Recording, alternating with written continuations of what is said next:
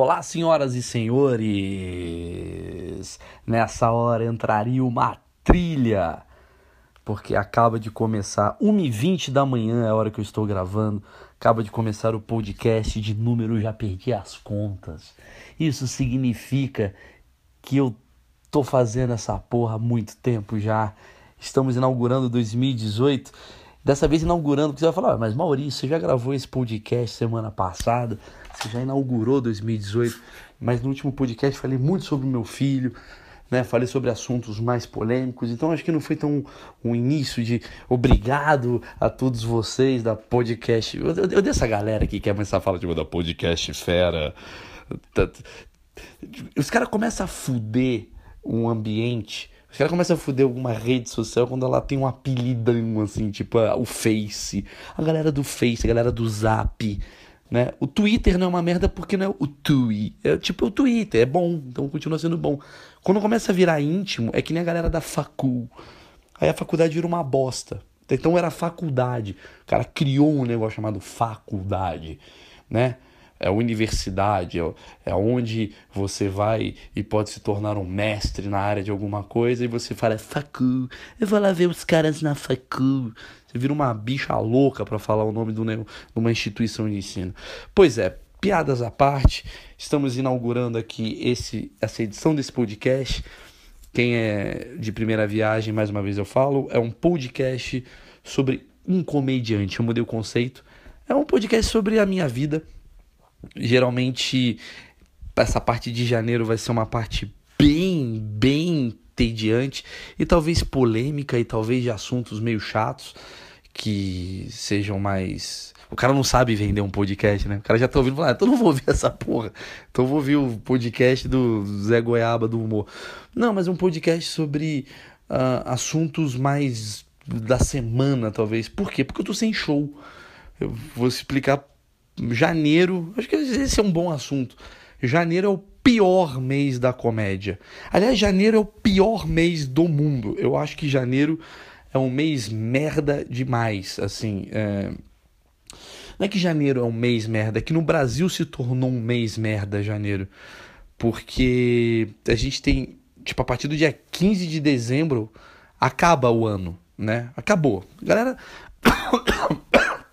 Caralho, engasguei com a saliva, mano. Esse é o nível do, do como eu tô.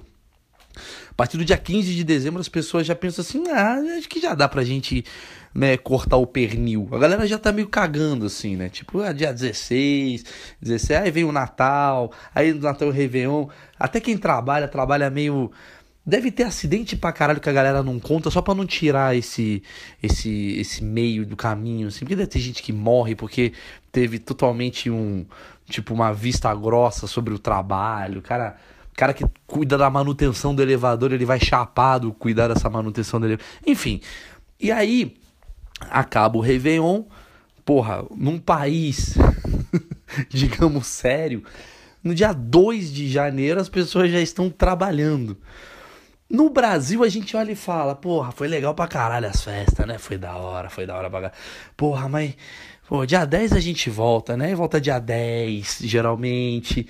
E aí a galera fica numa porra de, um, de uma marcha meio ali, meio ponto morto, até o carnaval. Isso é uma bosta pro Brasil. Porque o cara fica assim, não, não, não. Cara, quantas reuniões eu tô tendo? Ó, isso porque eu sou um cara. Eu, eu quero explicar, deixando claro. Eu vou falar rapidamente sobre meu filho. Meu filho nasceu, é recém-nascido, tem um mês de vida. Então, consequentemente, eu fiquei entediado pra caralho. Consequentemente, eu tô tendo 500 ideias, né? Milhões de, de possibilidades de, de, ideias de fazer coisas diferentes, que eu tô louco, né? Puta merda. Aí eu ligo para as pessoas, pô, vamos conversar, vamos marcar uma reunião. Os caras, então, porra, hoje, esse ano é só depois do carnaval. Então, assim, olha, eu tô voltando lá pro dia 22, e aí a gente pode sentar, mas eu vou estar preparado pro carnaval porque a galera faz o tipo marketing do carnaval. Ninguém faz nada até o carnaval. Aí depois do carnaval vai ter a Copa. Aí depois da Copa tem eleição. Aí esse ano é uma bosta. Esse ano, para quem quer trabalhar, vai ser um ano de bosta. Já deixo claro isso. Para quem quer ser brasileiro, né, que é nós, tipo, ah, vamos lá tomar uma cerveja, curtir, vai ser um ano bom. Isso é ruim. Talvez o assunto seja esse, assim, tipo, por que que, por que, que o Brasil não dá muito certo? Eu acho que é um bom tema. É um tema clichê. Já peço às pessoas mais instruídas que saiam do podcast. Primeiro podcast que eu faço uma propaganda contrária, vaza. Porque eu acho que. Eu, eu vou contar de um Réveillon. Eu, eu, eu, sou meio babaca, assim. Eu passei.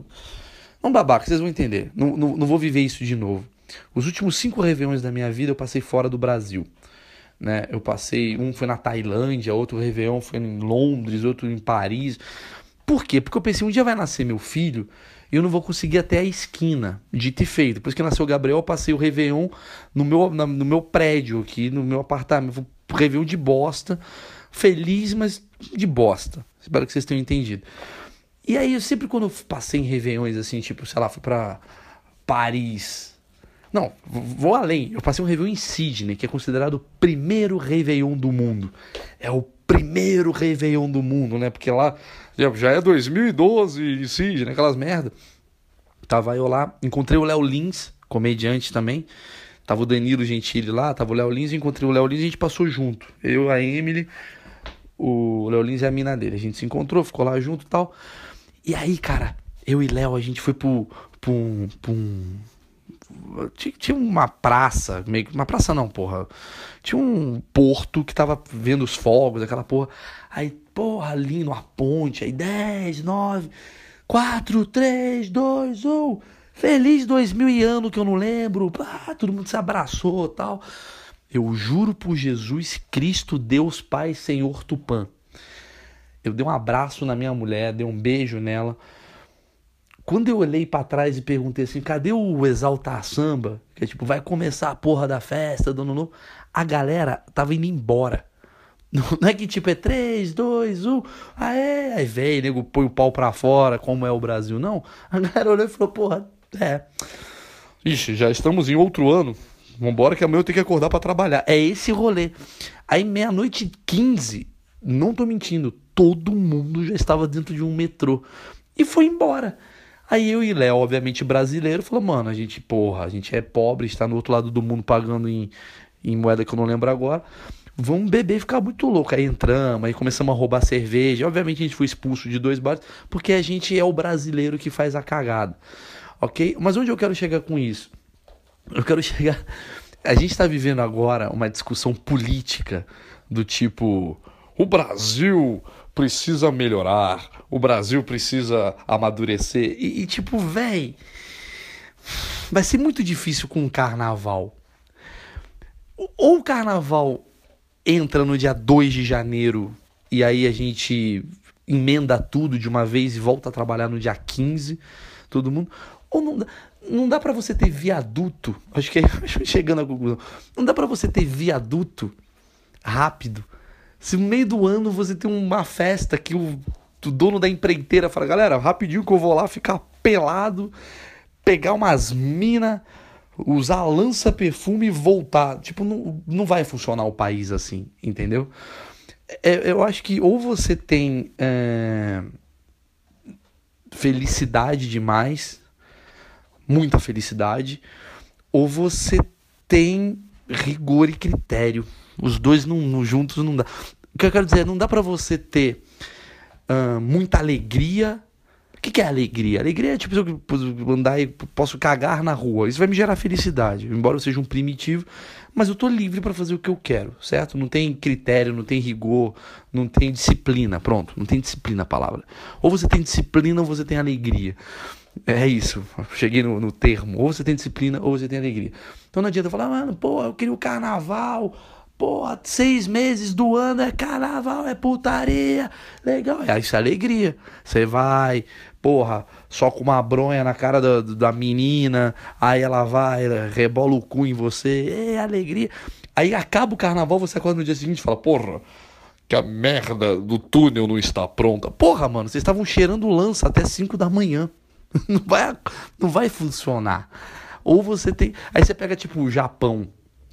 Todo mundo fica assim, ó, porque o, o, o Japão teve um terremoto e em menos de um mês a cidade inteira estava reconstruída. Mas é óbvio.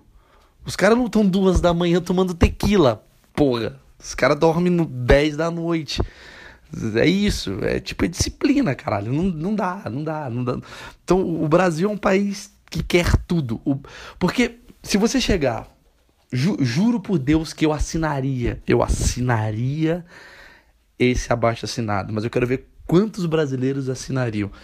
Olha, eu sou o, presi sou o novo presidente, Emael, é o novo presidente do Brasil. Aí ele entra e fala: ah, sou o Emael, eu fui eleito pela maioria dos votos de vocês, e a primeira decisão que eu vou tomar é: não teremos mais carnaval e, consequentemente, sem carnaval, teremos mais hospitais, mais creches, mais escolas, mais saneamento.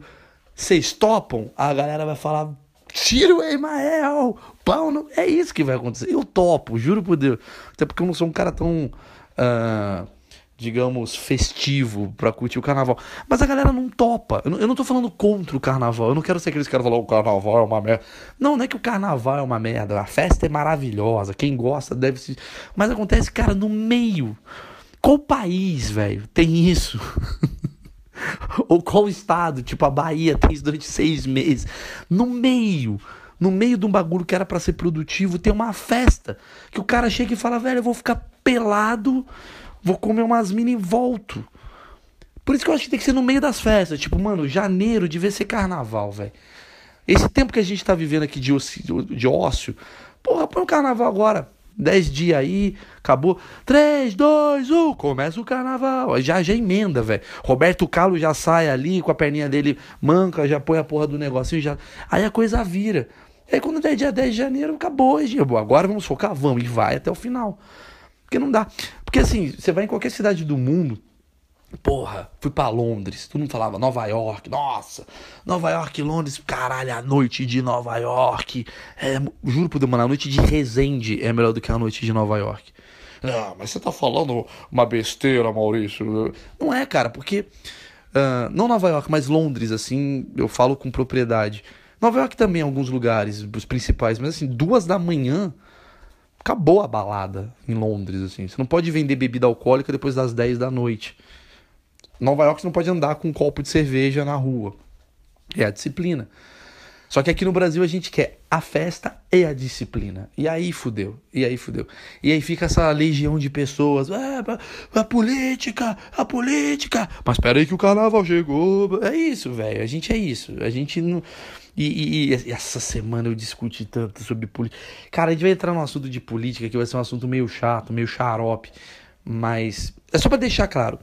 Eu queria falar sobre comédia mais agora, igual eu sempre faço. Mas, resumindo, esse mês está morto. Esse mês aqui para comédia é mais. Eh, se você seguir os comediantes locais aqui do Brasil, é meio que a galera tá em ponto morto. Eu vou, eu vou estrear dia 20 de janeiro agora aqui no Teatro Renaissance, com um show totalmente novo. E até vendo assim pela quantidade de ingressos, assim, é uma coisa meio que tá indo, tá iniciando o ano. Tipo, tá iniciando, a galera tá voltando para São Paulo, não é aquela coisa de explosão de. Saca? É, é foda. Janeiro sempre é um mês merda, assim, pra gente. É um mês bom pra gente ganhar dinheiro com evento corporativo. Que os caras querem fazer o quê? Preparação pro carnaval. Vamos chamar o comediante pra animar. Aí a gente vai ficar mal feliz. Mas enfim, então nesses tempos aí, todo ano é assim, há 10 anos que eu faço comédia, janeiro é um mês meio, meio caído, né? Geralmente é um mês de, de empirismo. Mas enfim. É, voltando ao que eu estava dizendo, o... eu fiquei essa semana então é, dedicado ao meu recém-nascido e ao mesmo tempo nas redes sociais, né? Que é um câncer que a gente. Porra! O, a rede social é um câncer demais. E aí o que aconteceu essa semana? Vamos falar do assunto da semana, que foi o assunto principal. E eu, eu, eu quero deixar claro, assim, eu quero que se foda a opinião política, gente politizada aqui, ai, porque vamos, vejamos bem, a Datafolha, foda-se isso. Eu só quero explicar mais ou menos onde eu quero chegar, enfim, sobre o assunto da semana, Paulo, o assunto da semana poderia ter sido a Carminha da novela, mas o assunto da semana foi Bolsonaro, né? Que essa hora deve ter gente agora se masturbando quando eu falo o nome dele, vou falar algumas vezes. Bolsonaro. Bolsonaro. Deve ter gente, ah, fala mais. Bolsonaro. Enfim, quando eu, o assunto foi esse assunto da semana que foi que, pelo que eu entendi, né, pelo que eu vi, Bolsonaro foi uma matéria uh, bem tendenciosa, obviamente, da Folha de São Paulo em relação aos imóveis de Bolsonaro. Parece que ele entrou na política há coisa de 30 anos atrás e ele entrou com Fiat e em 13, 15 anos o cara conseguiu um patrimônio bem legal. Ele e a família dele, né? Obviamente, juntaram. Tipo, foi uma, foi uma matéria claramente que o cara da Folha foi investigar para falar, mano, esse cara que aponta o dedo na cara de todo mundo, na verdade, não é tão moral assim. E aí as pessoas começaram a criticar. E por mais que a Folha seja tendenciosa ou não, acredito que sim, é a função dela investigar e acabou, foda-se. Tipo, oi, porque. Aí, aí, fica. Aí eu escrevi isso no Twitter e deu uma puta polêmica, né? Aí eu vou chegar em tudo que eu quero. Eu escrevi no Twitter que eu falei, ah, porra, caralho. Eu fui ver os comentários no UOL, que é o outro câncer. Tá lá, a Folha fez uma matéria. Porra, tem coisas questionáveis, sim, nessa situação que o Bolsonaro fez. Por exemplo, um dos apartamentos que ele comprou, pelo que eu entendi, ele comprou pela abaixo, tipo assim, a mulher que vendeu para ele o apartamento, vendeu um apartamento uh, por um valor bem mais baixo do que o apartamento ela, ela fez uma reforma no apartamento e ela vendeu valor bem abaixo de mercado, sem reforma de sei lá quantos anos atrás. E aí gera um questionamento. Eu vou falar para vocês, que bom que gera. Ah, mas é só o Bolsonaro, não importa, é um político. Ah, mas tem que fazer isso no Lula, mas estão fazendo. Você está entendendo que a gente vai ter uma eleição daqui a pouco, que o assunto vai ser um lado vai querer mostrar que o Lula é muito honesto, e o outro lado vai querer mostrar que o Bolsonaro é muito honesto, e o outro lado vai falar que ele é desonesto. Vai... Isso chama-se política, isso existe há mil anos. Não tem que as pessoas se irritarem com isso. O problema para mim é quando as pessoas defendem o seu aliado político com unhas e dizem: olha só que absurdo. Eu entendo você acusar enfiar o dedo, mas você defender, aí você não pode. Você não pode defender, você não pode defender um trabalho, por mais parcial que seja, ele é um trabalho que talvez. Ah, mas você só descobriu a corrupção do Bolsonaro? Por que você não descobre a corrupção do Ciro Gomes? É meio que isso, tá ligado? Deixa o cara fuçar, velho. É bom pra caralho o cara fuçar e talvez descobrir uma corrupção. E se não descobriu, é bom ele mostrar, tá aqui, ó, o que aconteceu, o que eu vi, até para as pessoas analisarem. Mas não, as pessoas elas estão muito preocupadas em defender o seu. E aí eu vou falar uma coisa rapidamente politizadinha, Zé Goiaba. Eu trabalhei no CQC, quem não sabe, durante quase seis anos da minha carreira, minha vida, na verdade. É... E uma coisa que eu observei muito, assim, cara, o Lula, calma, calma, a galera já tá, o Lula Lula. Pronto, a galera se masturba com esse nome também. Uh, o Lula em 89 era um Bolsonaro, velho. Juro por Deus. Quem viveu esses anos, assim, não que eu tenha vivido pra caralho, mas é, eu acompanhei de certa forma. Uh, ele era, porque o Lula, pra você ver, ele era o cara da, da, do povo, que o povo amava, né, de certa forma também, né? O povo gostava muito do Lula. O Lula ele vendia honestidade, o Lula vendia vamos acabar com a política antiga, vamos acabar com a corrupção, vamos acabar com isso tudo. O Lula era exatamente esse cara. O que? O mito. O Lula era o herói. As pessoas colocavam o Lula como um grande herói. E por que, que o Lula se fudeu? Porque o Lula por ele botar tanto dedo na cara das pessoas, assim que ele foi eleito, assim que ele fez as primeiras merdas dele, puta, como as pessoas queriam gozar na cara do Lula e falar: olha, você falou que não ia fazer merda, olha as merdas que você tá fazendo. A mesma coisa do Bolsonaro. O eleitor do Bolsonaro, o eleitor do Lula, ele se. Não tô falando do Falei errado, não o eleitor, o apoiador, pronto. O apoiador do Lula e o apoiador do Bolsonaro, eles são muito semelhantes. Eles ficam putos quando questionados, quando seu candidato. E aí eu fico puto quando o candidato. Se você acha que é seu candidato, é, o meu candidato. Que teu candidato, velho? Você tem que eleger só, mano. Você tem que. Pra mim, política é o seguinte: vai ter uma porrada de opção. Aí tu vai sentar a bunda, aí você vai se informar O que, que é se informar? Você vai ler a matéria da Folha de São Paulo sobre o Bolsonaro ter apartamento pra caralho. Você vai ler a matéria do, sei lá, eu, do antagonista falando sobre o Lula. Você vai ler a Veja falando do Ciro. Você vai ler uma porrada de coisa. Aí você vai se informar. Ah, mas é fake news. Porra, se informa. E aí você vai falar, puta, eu acho que o melhor desses todos é o Emael. Eu acho que é o Emael, mas eu não posso chegar e falar, galera, Emael 18. Sei lá, não sei o bordão dele. É, o, Emael, candidato cristão, Emael, vamos votar no Emael. Quem não vota no Emael é burro. Não, mano, você vai, vai falar, ixi, acredito no Emael. Você vai digitar o número do Emael, vai apertar Enter, entra no caso. Vai aparecer a carinha do Emael, o vice dele, pururu. E as pessoas, quando perguntarem para você, você votou em quem? Talvez você fale, olha, eu acho que eu votei no Emael. Você falar, nossa, como você é burro, você fala, velho, você também votou num que é ruim. A diferença entre eu e você é que você tá apoiando, eu só tô votando. É isso, vota. E fica nessa coisa, fica uma guerra ideológica. E a galera ficou puta com a piada que eu fiz. Que eu, eu, gosto dessa piada. A piada que eu fiz é a seguinte: o Lula e o Bolsonaro são as melhores pessoas do mundo. Do mundo pra uh, administrarem o Brasil. Porque os caras conseguem descontos mirabolantes Pô, o Bolsonaro comprou, a família Bolsonaro comprou quase 15 imóveis com preços surpreendentes. O Lula teve o triplex, o sítio. Esses caras são ótimos para fazer a economia do Brasil né, girar. Os caras vão negociar o FMI, os caras vão, porra, né, aumentar o salário mínimo, negociar o preço do trigo. Esses caras são bons pra caralho pro país. É, foi, foi, mais ou menos um comentário. E aí uma porrada de gente do Bolsonaro, com as fotos do Bolsonaro opressor, mas me... Umas bosta que nego põe.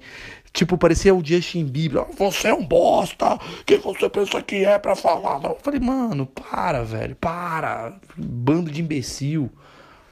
Velho, é, enfim, cara, enfim. Eu acho que esse ano de 2018 vai ser um ano muito, muito treta. Muita. Por um lado, sei lá se é bom, se é ruim. Vai ter. Eu acho que vai ter muita gente desinformada cagando regra. Muita gente que se acha informada achando que é. Muita gente que é desinformada se achando informada. Eu tô no meio disso, você tá no meio disso. Ninguém assume as suas peculiaridades, a gente só quer falar, oh, porque em 1945 o Lula. Mano, vai ser uma bosta esse ano. Então as pessoas, elas estão muito inflamadas com essa situação política que está para acontecer. Eu acho que era isso que eu precisava falar. Deixa eu ver o que mais eu tenho para dizer. Ah, eu tenho alguns e-mails para ler hoje. Hoje vai ser um. Cara, eu juro, eu tô tentando encontrar assunto, mas tá foda. Algumas. Ah, porra, tem um puta assunto para falar. Além, além, além de criticar o, o, o modus operandi de pessoas que idolatram político. Só para resumir, assim, tipo, antes que eu vá para onde eu quero ir, é, acho que o perigo de você idolatrar um político, quando você idolatra um político, uh, o grande perigo é que quando questionam esse político, você tem uma série de defensores cegos e alienados por isso, entendeu? Então, por exemplo, que o Bolsonaro ganhe, que eu acredito pode até acontecer, ele vai ganhar.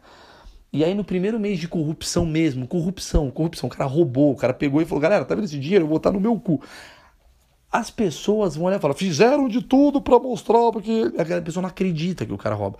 O Lula foi exatamente assim. As pessoas que criticam os esquerdistas, os esquerdalhas, os petralhas, que falam, mano, esses caras são. Porque eles viraram alienados, porque eles acreditavam tanto, igual acreditam no Bolsonaro, o Lula é o salvador, que as pessoas começam a pegar coisa boa e jogam fora coisa ruim. E acham que a coisa ruim, na verdade, foi para atingir a coisa boa. É virar louco. Falou, Bolsonaro matou sim e, e, gozou na cara da mulher, porque o Brasil precisa aprender. Você começa a defender umas coisas que não faz sentido. Porque você não quer mostrar para todo mundo que você foi um otário colocando no seu carro bolsomito, sabe isso? Você não quer. A partir do momento que você colocou uma bandeira bolsomito no teu carro, ou você colocou Lula papai, qualquer merda do Dilmãe, qualquer merda que você colocou, a partir do momento que você colocou uma coluna adesivo no teu carro, fudeu, você virou um idiota. Porque você vai ter que justificar para as outras pessoas que você não tá errado na sua escolha. Porque, mano, você fudeu um vidro de um Celta. Você fudeu um vidro de um. Você não vai fuder o vidro do Celta por um bandido. Você vai falar, não, não, imagina, o pessoal está fazendo fake news. A galera vai ficar nisso. Então é um perigo. Quando você vê o cara colando um adesivo na porra da porta de um carro ou de uma janela de um apartamento bonito, fudeu, mano. Esse cara já é um imbecil, ele vai ser um imbecil. Então, cuidado com essas pessoas. Até porque corrupção é um bagulho que é muito além do que a gente imagina. Muita gente acha que corrupção é tipo o cara roubar o dinheiro, ele falar e roubou o dinheiro. Não, tem, porra, tem corrupção de influência e uma porra de coisa. Que eu acredito que o Bolsonaro ele pode ser até honesto nessa questão financeira. Mas eu não duvido que assim que eleito, o sistema vai corromper a porra do cara. Então não adianta, velho. Não adianta. Não é o Bolsonaro que vai ser o salvador da pátria. Ele vai entrar, ou ele vira um ditador e fala, galera, acabou, é do meu jeito. Ou o Itaú vai chegar para ele de um jeito, outro não sei o que, ele vai ter que seguir um jogo e fudeu. Ou, ou, por isso que eu acho que a solução, eu já falei isso uma vez, a solução do Brasil para mim é, é um ditador do bem, mano. Tem que ter um ditador do bem. Ou então pode ser um cara da, da Suécia, sabe assim? Tem um cara, tipo técnico. Podia ser assim, sabe? Sabe quando tem o técnico, sei lá, o Guardiola vira técnico do, da Inglaterra, essas merdas? É isso. Tem que olhar para uns caras meio de fora e fala, mano, esse cara vai vir pra cá e vai resolver, a gente confia nele. Já, o Obama já, sei lá, o Bill Clinton já foi um cara, pô, ajudou os Estados Unidos, ele podia ser o presidente do Brasil. Ou é isso, ou tem que ser um ditador, na minha opinião mesmo, de verdade, vamos dizer, um tipo ditador do bem, um ditador que todo mundo olha e fala, não, vamos nesse cara aí, e esse cara não pode ter conchavos, não pode ter banco atrás, não pode ter nada. Tem que ter, a gente tem que eleger um. A gente tem, vai eleger um ditador. Tipo assim, vai. Não é uma ditadura forçada, assim. Vamos numa, numa urna e temos 10. É tipo Mortal Kombat. Tem ali os caras ali. Temos 10 caras que vai ser o ditador do Brasil. Esse cara vai definir o Brasil. Quem que é esse cara? Aí não pode estar tá Bolsonaro, não pode estar tá Lula. Tem que ter uns caras meio assim, tipo. Bernardinho do vôlei, que a galera confia pra caralho. Sabe assim, galera que. Sei lá, o, o sei lá, o padre que, que a galera gosta do bem. Aí tem ao mesmo tempo Gisele Bündchen. Tem que ser uma galera assim. Uma pessoa que vai falar assim, mano, bem sucedida, as pessoas respeitam, gostam dessa pessoa, né? Não, tem, não é politizado, não é político, não é filho da puta, não, não é marqueteiro, é só um cara. Um cara ali que você fala, ah, eu gosto desse. Sei lá, eu, eu sempre achei que o Bernardino Vôlei ia ser esse cara. Eu acho legal ele, ele cai no chão pelo Brasil, chora. É só um jogo de vôlei. Imagina na presidência. Dá uma merda com Cuba, com os Estados Unidos, ele ia cair no chão. Eu quero, é do meu jeito. E a gente ia falar, pô, o Bernardinho sabe o que faz. Quando a gente vê o Bernardinho na, na seleção de vôlei, Porra, eu não entendo muito de vôlei, assim como eu não entendo muito de política. Quando eu vejo o Bernardinho na seleção de vôlei, eu falo, mano, eu sei que ele tá fazendo certo. Eu sei que o Brasil vai, vai, vai virar esse placar. Ele é o cara. Tá lá uma situação, porra, Brasil tá 8 a 3, eu olho o banco tá puta, o Bernardinho que tá ali, ele vai reverter esse 8 a 3. E ele vai e reverte. O Guga, sabe uns caras assim, eu vou querer sempre pro esporte, né? Anitta. porra, Anitta fez o, Bra... o Brasil ficar famoso de novo, velho, mostrando bunda. Pode ser. Não sei. Tem que ser um cara que você acredite e confie, esse cara pode ser o ditador do Brasil. Porque eu vou falar para você como é que funciona o sistema. O sistema é foda. Não vou falar para você que você já sabe, mas assim. Às vezes eu fico pensando, vamos criar um personagem, Hermes. Eu gosto desses nomes. Hermes. Hermes ele é um pai de família. Hermes começou no, vamos lá, uma empresa aí, no Santander. Começou no Banco Santander. Hermes tinha 18 anos quando começou no Banco Santander. Ele era office boy. Aí ele entrou no Santander porque precisa ganhar dinheiro, tal, começou a ganhar R$ 1.500 por mês como office boy, um salário legal. Foi crescendo em 25 anos, Hermes virou um bom gerente da área dele. Hoje Hermes ganha 25 pau por mês e tem três filhos. Aí chega um cara nas costas do Hermes e fala assim: Irmão, porra, você é um bom funcionário. Ele fala, porra, obrigado tal. Pô, você tá ganhando 25 pau por mês, já tá acima do mercado que você ganha, você tá com três filhos, o Brasil tá numa crise do caralho e a gente quer te colocar para diretor da empresa, certo? Sim, a cúpula inteira decidiu que Hermes é o novo diretor do Banco Santander. Aí o Hermes fala, porra, que alegria, cara, tô muito feliz com isso. Então, Hermes, mas é assim, a partir do momento que você é diretor, a sua responsabilidade é diferente. É sério, sim, é. Você vai ganhar um salário agora de 70 pau, pô, que legal, pô, mais que o dobro. Pois é, mais que o dobro. Vai ganhar um carro, vai ganhar uma porra de coisa. Porra, minha família vai ficar mó feliz. Tá, só que é o seguinte, você vai ter que assinar alguns cheques, digamos, duvidosos, né, ali para aquele setor ali, ó, do aquele setor ali que tem um, tem um que ninguém entra, sabe aquela porta que ninguém entra? Não sei.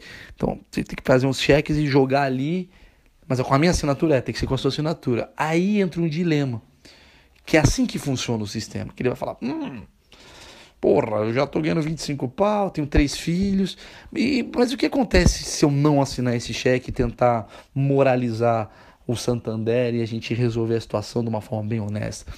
Aí, então, Hermes, é, aí você vai ser demitido. Aí o Hermes olha e fala, ah, é, né? Aí dá ruim, né? É, dá ruim, porque você tá com, sei lá, 40 anos de idade, não, 50 anos de idade, já tá no mercado não tempo, a crise tá aí, tá com três filhos, o moleque come pra caralho, né? Porra, tu, tu vai aumentar seu salário, cara, é, mas aí mas também. Aí fica numa situação delicada que ele pensa, ou eu largo pela honestidade e não sujo minha mão, ou eu sujo minha mão puta, para me manter no emprego. E aí vai ser uma situação que o cara vai chegar para ele e vai falar assim: Hermes, se você falar não aceito, sabe aquele cheque uma vez que, que eu assinei, eu vou falar que foi você que assinou? Porque você vai me fuder, é. Bem-vindo ao sistema. É assim que é o sistema. Às vezes, às vezes a empresa que você entra já tá te fudendo do início, sabe? Você entrou numa empresa, você já pode ter certeza que se você está com 30 anos dessa empresa, muito provavelmente, se essa empresa é muito grande, muito conhecida no Brasil, provavelmente alguma merda, alguma sujeira você pode estar envolvido e você nem sabe.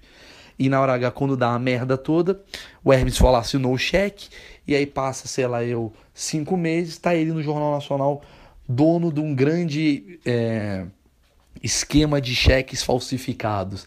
Aí o William Bonner fala, pois é, o é o catarinense Hermes da Silva foi o grande responsável. É, corta, tá o presidente da empresa falando: é, a gente não sabia que ele tinha essa conduta, infelizmente tivemos que retirá-lo e vamos contratar outro profissional para fazer essa parte de direção e fazer as mesmas falcatruas que o Hermes fazia e ninguém dava conta. E vai ser um laranja, a gente chama isso. É isso, mano. É sistêmico. Então não adianta estar tá o Bolsonaro lá ou o Lula lá, né, para fazer a campanha, ou Ciro Gomes lá, ou qualquer coisa lá, se os congressistas, se os senadores, se a porra do ministério ainda tiverem envolvida em falcatruas, porque não dá para fazer um governo com uma simples pessoa. Não adianta o Bolsonaro falar não quero, não quero essa lei aprovada. Aí tu não fala pau no seu cu, Bolsonaro, a gente te tira em dois minutos. Acabou. Então, é isso.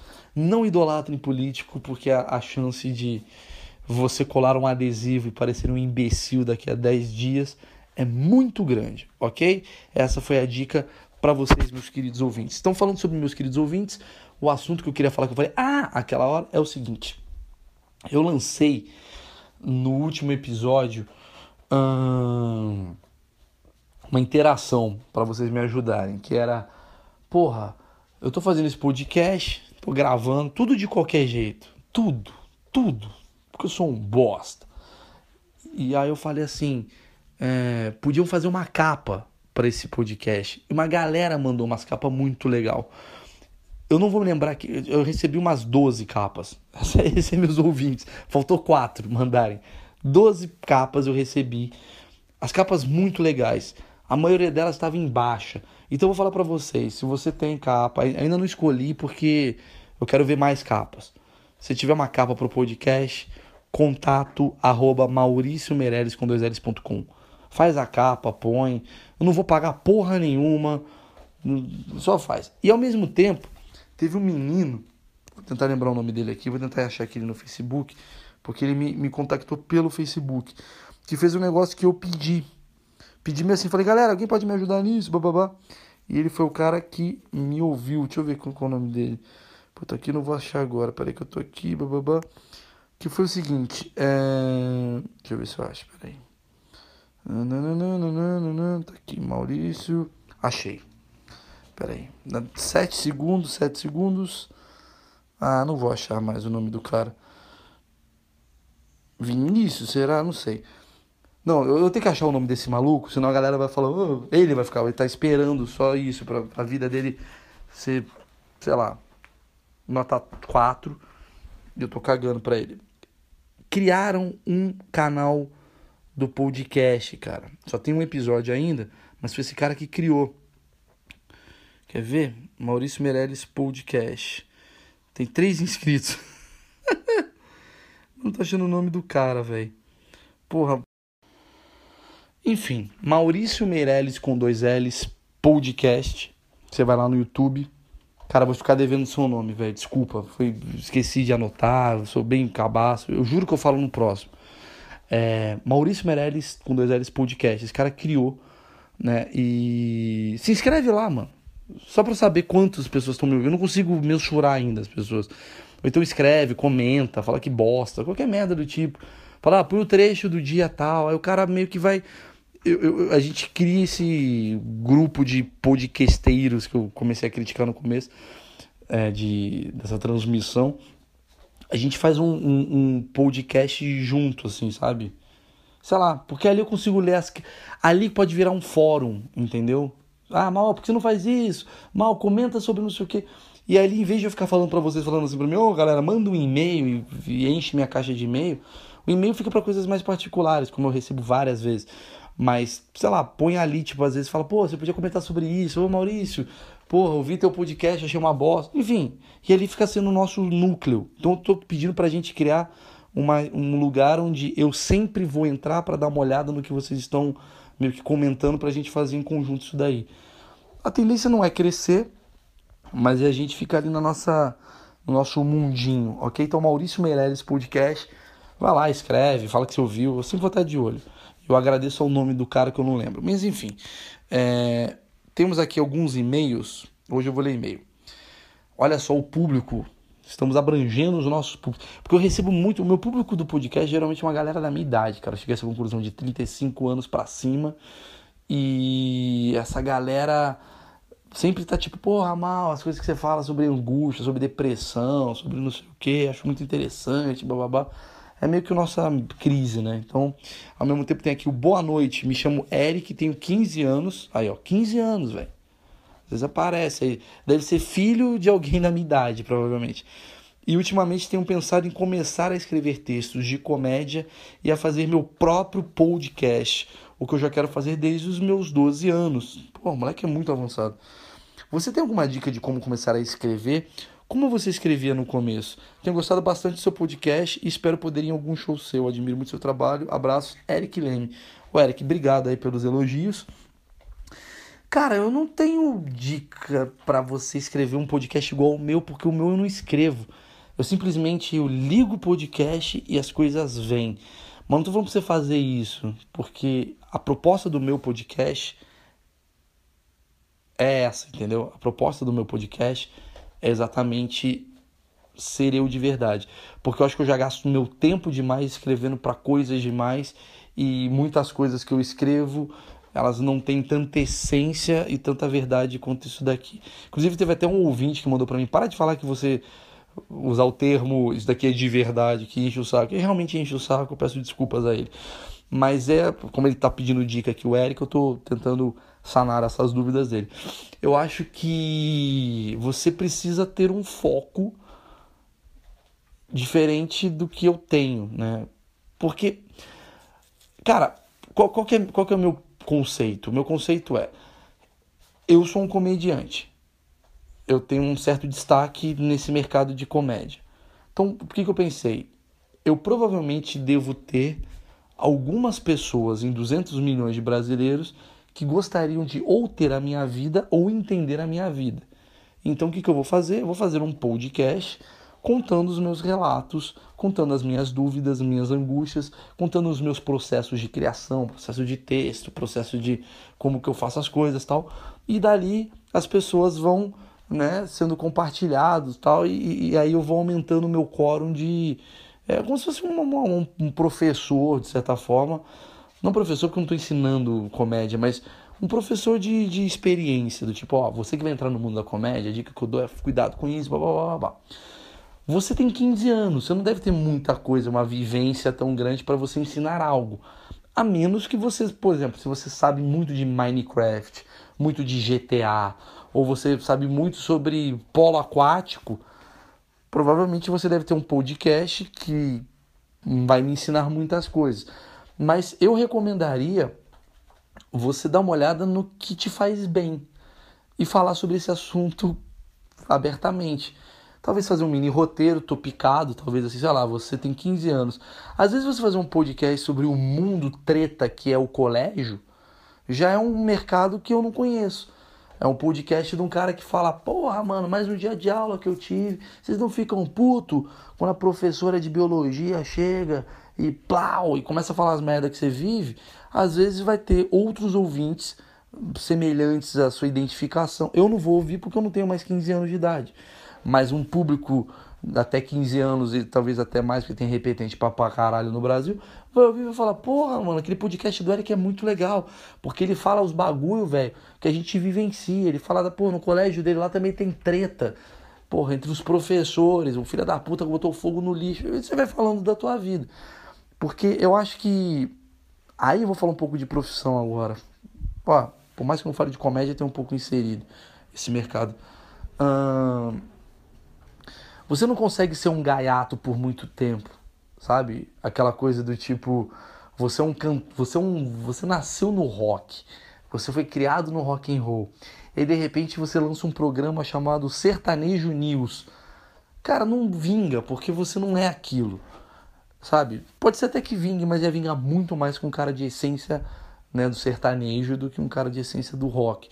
Então, se você já está no início da sua carreira né, do início da sua, dos seus questionamentos, querendo iniciar algo, que seja para menos pessoas do que para o seu aprisionamento pessoal, que é a pior coisa que tem, na minha opinião, que é uh, escrever um texto, escrever sobre um assunto que dá sucesso, mas você não tem nenhum interesse. Então, cara, você deve saber de alguma coisa muito mais do que eu sei. Pensa nisso. Acho que a dica que eu daria para qualquer ouvinte aqui de um podcast é o que vocês sabem mais do que eu? Ou então o que vocês sabem mais do que a sua mãe? O que vocês sabem mais do que Carlos? É isso. Esse vai ser seu podcast. Às vezes o cara que é dono de uma empilhadeira, ele vai falar, mano, vou fazer um podcast sobre essa treta que é, mano, trabalhar com. Não precisa falar sobre empilhadeiras, mas fazer um podcast sobre trabalhos que a gente não tem o menor interesse e a gente, sei lá, o cara tem uma noção boa sobre isso. E às vezes o Justus vai ouvir esse podcast e falar: caralho, eu aprendi muito com esse cara. O cara trabalha 12 anos fazendo algo que ele não gosta. Porra, isso me deu uma ideia. E a coisa vai indo. Então não deixe de sair da sua essência. Tá certo, Eric? Bom, gente, hoje eu tô meio, meio coisado. Deixa eu ver se tem mais e-mail aqui. Eric mandou. Luana. Oi Maurício, boa noite. Passamos passando pelo já seus podcasts, estou viciada. Pô, que legal, Luana. E para dizer que eu vi o último em que você falava sobre a capa do seu podcast, eu resolvi fazer uma para você. Deixa eu ver. Ah, ficou bonito. Gostei desse, hein? Boa, Luana. Gostei. Pode ser, pode ser que vire, hein? Pode ser que vire. Uma galera mandou uns criativos também. Eu gostei de um português que mandou para mim um que era pão de cast. Ficou trocadilho ruim, mas foi engraçado. Deixa eu ver aqui. Teve. Deixa eu ver se tem mais aqui. Caralho, a galera parou até de mandar e-mail. A galera ficou puto. Aqui, ó. Caetano Carcerelli, vou ler pela primeira vez. Prezado, boa tarde. Eu sou consumidor de podcast há um bom tempo. Eu ouvi pela primeira vez o seu hoje e queria te dar um feedback. Vamos ouvir. O podcast é muito bom. Entretanto, porra, quando tem entretanto, lá vem bronca. Se for para te dar uma dica, seria que começasse a utilizar uma trilha sonora de fundo. Ai, Caetano, já foi a primeira pergunta que eu fiz, cara. Todo mundo optou por não. Deixa, deixa solto. Eu fico na dúvida. Pare para analisar que todo e qualquer programa de rádio ou podcast que tenha foco no humor ou mesmo que não tenha, utiliza uma trilha.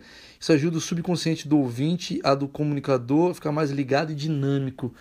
Pode ser, pode ser. Eu vou jogar essa pergunta de novo para vocês mantenho a trilha, quer dizer, coloco uma trilha, tiro trilha. Porque todo mundo fala pra mim, ah, não, eu gosto de ouvir, muita gente manda, eu gosto de ouvir porque parece que é um áudio de WhatsApp grande, você não para de falar, você é uma metralhadora. Eu já fiquei, ô Caetano, essa dica eu já ouvi bastante, eu tenho dúvidas em relação a ela, se eu deixo mais, tipo, tem um cara que eu gosto muito que é o Bill Burr, que deixa assim também livre. Eu não gosto daquelas. Uma coisa que eu odeio é trilha de humor. Eu entendo o que você quis dizer, Caetano. Uma trilha mais tipo pânico na Jovem Pan. Legal, aquilo eu gosto. Mas eu, eu odeio quando você vai fazer um, um qualquer coisa de humor, os caras colocam trilha do circo.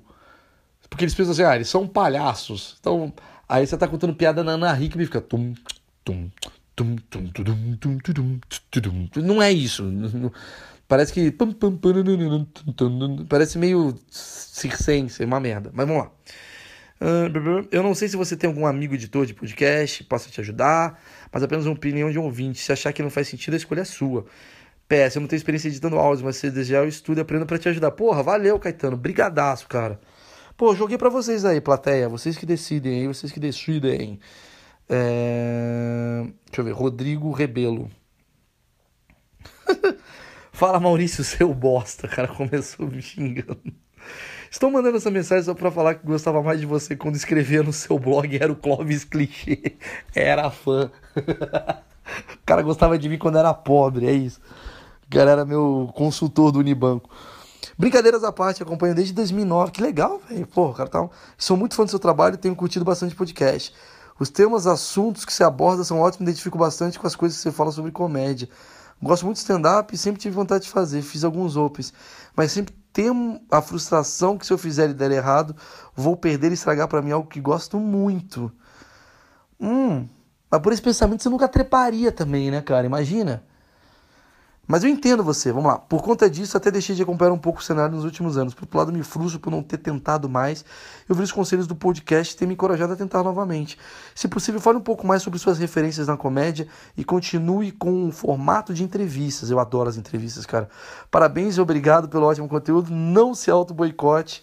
Que Deus abençoe você, a Emily o Gabriel. Foi mal textão. PS2, ótimo videogame. Valeu, irmão.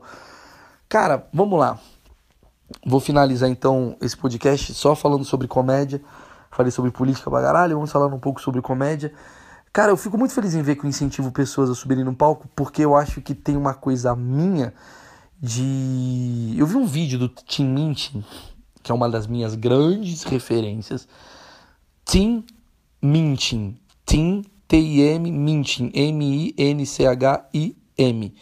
O N no final. Ele é um australiano músico tá? Ele é um cantor, compositor, ateu e ele faz músicas muito engraçadas sobre temas diversos, assim. Então o cara ele compõe muito bem, ele é muito, ele é muito inteligente e as músicas dele têm muita acidez.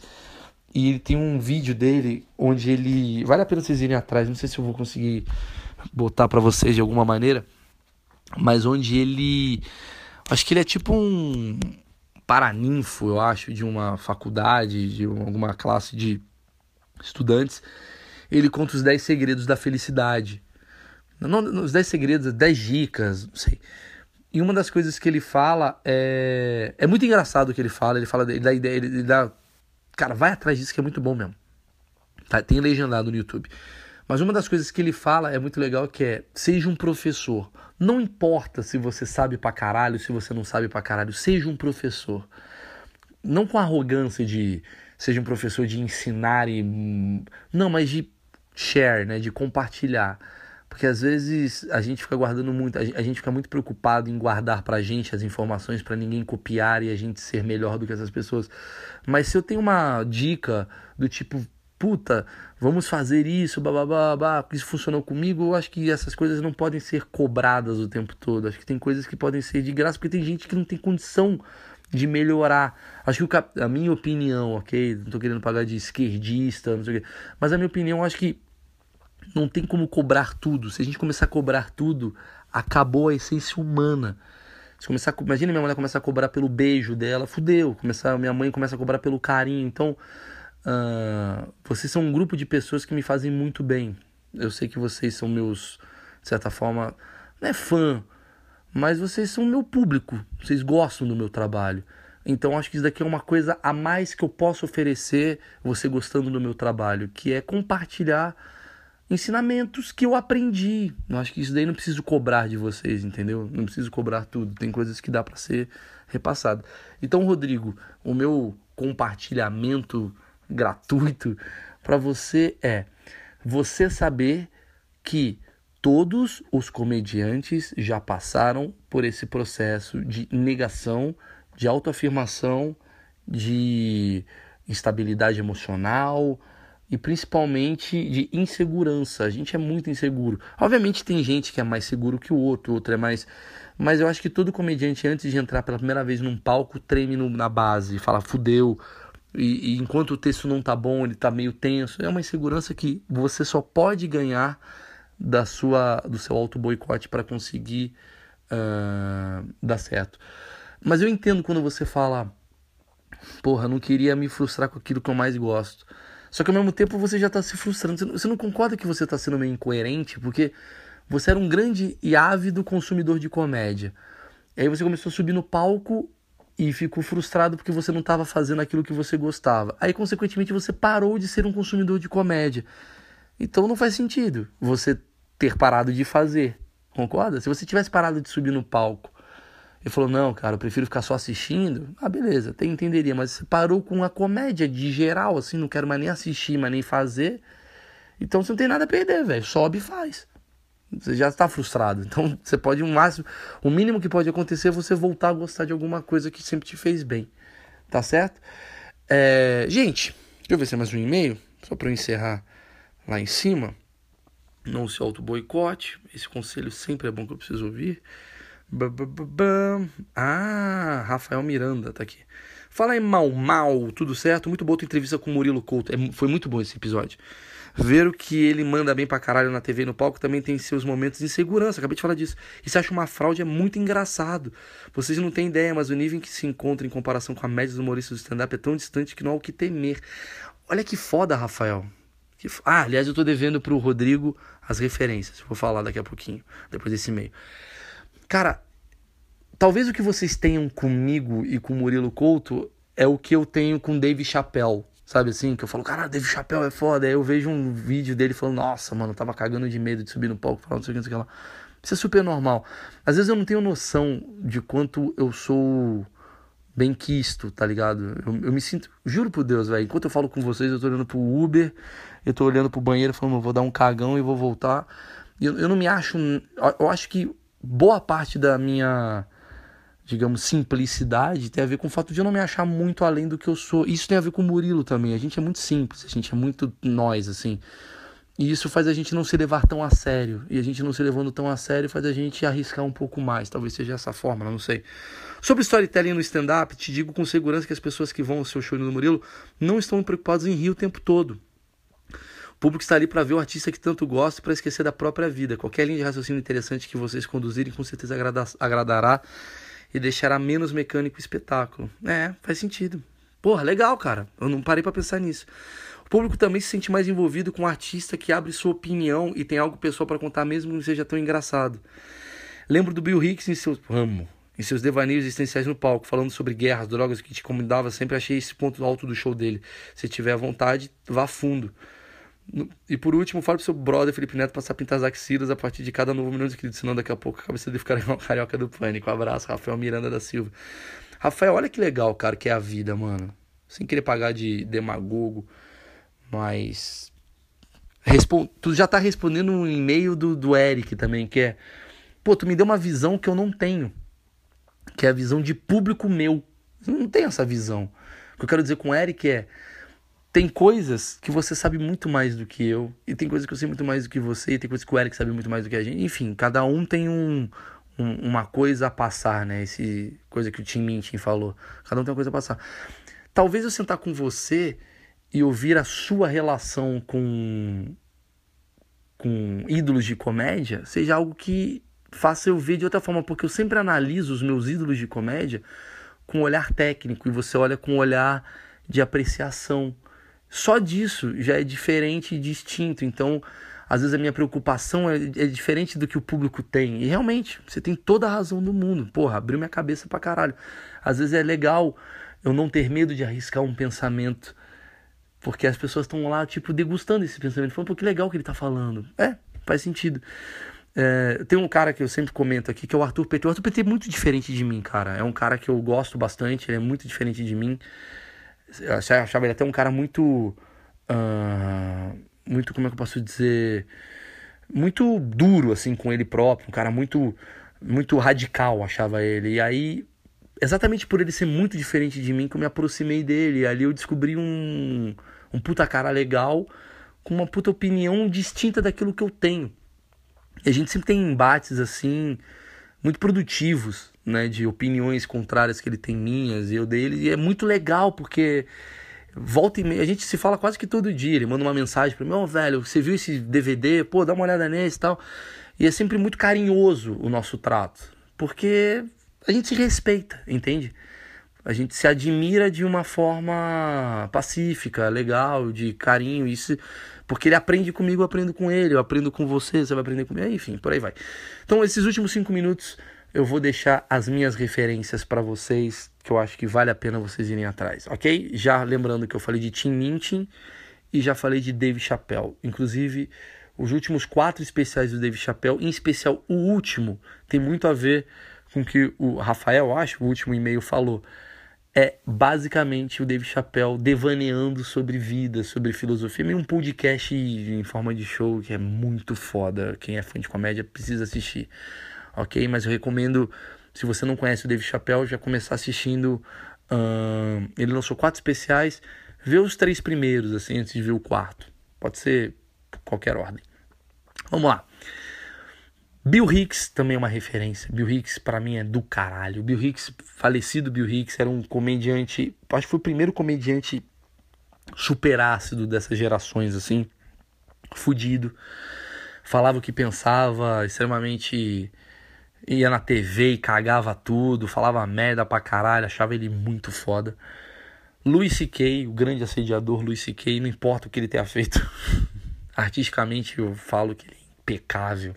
Para mim o Luis C.K. ele tem uma uma coisa que eu admiro tanto, que é tratar de assuntos perigosos de uma maneira muito leve. Ele é foda nisso. Ele faz você dar risada de estupro anal de criança, sabe assim? Ele consegue dar um jeito que você fala, caralho, mano, como ele conseguiu? Que engraçado como ele falou disso. Ele é muito foda. Uh, Bill Burr, amo, amo. Bill Burr para mim é um cara que melhor argumenta na comédia. Essa é a minha opinião sobre o Bill Burr. Ele tem uma premissa que é muito difícil de você defender em público e ele consegue, e com piadas muito fodas. Esse é o Bill Burr. Jim Jeffries, outro cara que eu tenho no Netflix também, é australiano, meio jovem e tal, que o jeito dele é engraçado e ele para mim é um cara que fala de assuntos filosóficos assim de uma maneira impecável também, cara. Ele é muito filosófico, ele é muito, ele é muito certeiro, ele é, ele é muito cirúrgico na, nas críticas, ele é um cara muito crítico. Ele, é, o Jim Jeffries é um grande crítico social de uma maneira que eu acho foda também. Vamos lá. Uh, Seinfeld, para mim é uma boa referência, foi a que iniciou tudo. Acho que é um puta cara para você conhecer, se você não conhece, né? O Seinfeld, ele é o, o, cara que faz humor com, com nada, né? Não usa palavrão, ele usa uh, estilos mais... Como é que eu posso dizer? Eu acho que é um humor bem judeu, assim. É um humor mais uh, sofisticado, né? Sobre nada, mas ao mesmo tempo com piadocas e raciocínios muito inteligentes. Vamos lá, próximo. Chris Rock. Primeiro cara, eu acho que teve, que me, me pegou pela confiança no palco, assim. Chris Rock, para mim, ele no palco, ele é imbatível, sabe? Ele no palco, a segurança dele no palco, dele falar, dele rir, dele sacanear, do jeito que ele aponta, foda. Vamos agora nos mais antigos. Ah, não, Doug Stanhope. Doug Stanhope, pra mim, é o cara mais alternativo da comédia. É o fracassado, loser, que tem uns pensamentos, mano, muito foda. Muito foda e faz no Netflix tem uma piada dele que ele faz que eu acho a piada mais genial da história da comédia, que é ele contando o suicídio da própria mãe que ele ajudou a matar, mas não no sentido ruim da coisa, mas no, ele, ele consegue ver comédia nisso. E é muito foda, muito foda. Doug Stanhope. Inclusive eu tenho contato dele, eu troco ideia com ele no Twitter. Ele é foda. Vamos lá. Tem um cara que eu gosto que, que lançou agora um DVD no, no Netflix também, que é o Tom Segura. Gosto dele, acho um comediante bom. Tem uns temas que eu. Eu gosto, eu gosto, eu gosto de comediante de, de reflexão, de, de ideia tal. Esse é o comediante que eu mais gosto, assim. O cara quando faz muitas ideias. Por exemplo, o Danny Cook não é um cara que eu gosto tanto, acho bobão. já não é um cara que me agrada tanto. Embora tenha algumas piadas que eu acho muito fodas, ele não é meu estilo. Uh, assim como, sei lá, tem vários aí que bombam e não, não me agrada tanto. Deixa eu ver aqui mais. A Amy Schumer, como mulher, eu acho. Não é como mulher, tipo, vamos diferenciar o homem da mulher. Não, mas eu acho assim, ela faz um humor muito feminino. Então, tem coisas que eu acho interessantes. Mas de mulher, eu acho a Sara Silva, mano, muito boa. Pela, pelo risco dela de fazer humor negro, pela sacanagem, eu acho foda. Acho foda. Deixa eu me lembrar de mais. A Chelsea. Chelsea Handler eu acho boa também. Mas referência, referência é quem eu babo, tá ligado? É o. Referência, assim, meu, meu top, top, top, top, top. Que eu fico olhando tudo que lança eu quero, sei lá, ser igual os caras. Ou eu quero ser uma mistura desses. É Louis C.K., Bill Burr, Jim Jeffries e Dave Chappelle. Se juntar os quatro, eu tô feliz. Se eu tiver 10% dos quatro, eu tô feliz. Tá certo? Chegamos a uma hora de podcast. Hoje foi duro chegar com o assunto, mas cumpri minha missão. Não se esqueçam de ir lá no podcast Maurício Meirelles no YouTube escrever algumas besteiras. Mandar para mim aqui o, a capa do podcast. E eu preciso ir nessa, porque amanhã acordo muito cedo, porque Gabriel vai cagar, vai acordar cagado. Um beijo a todos, valeu.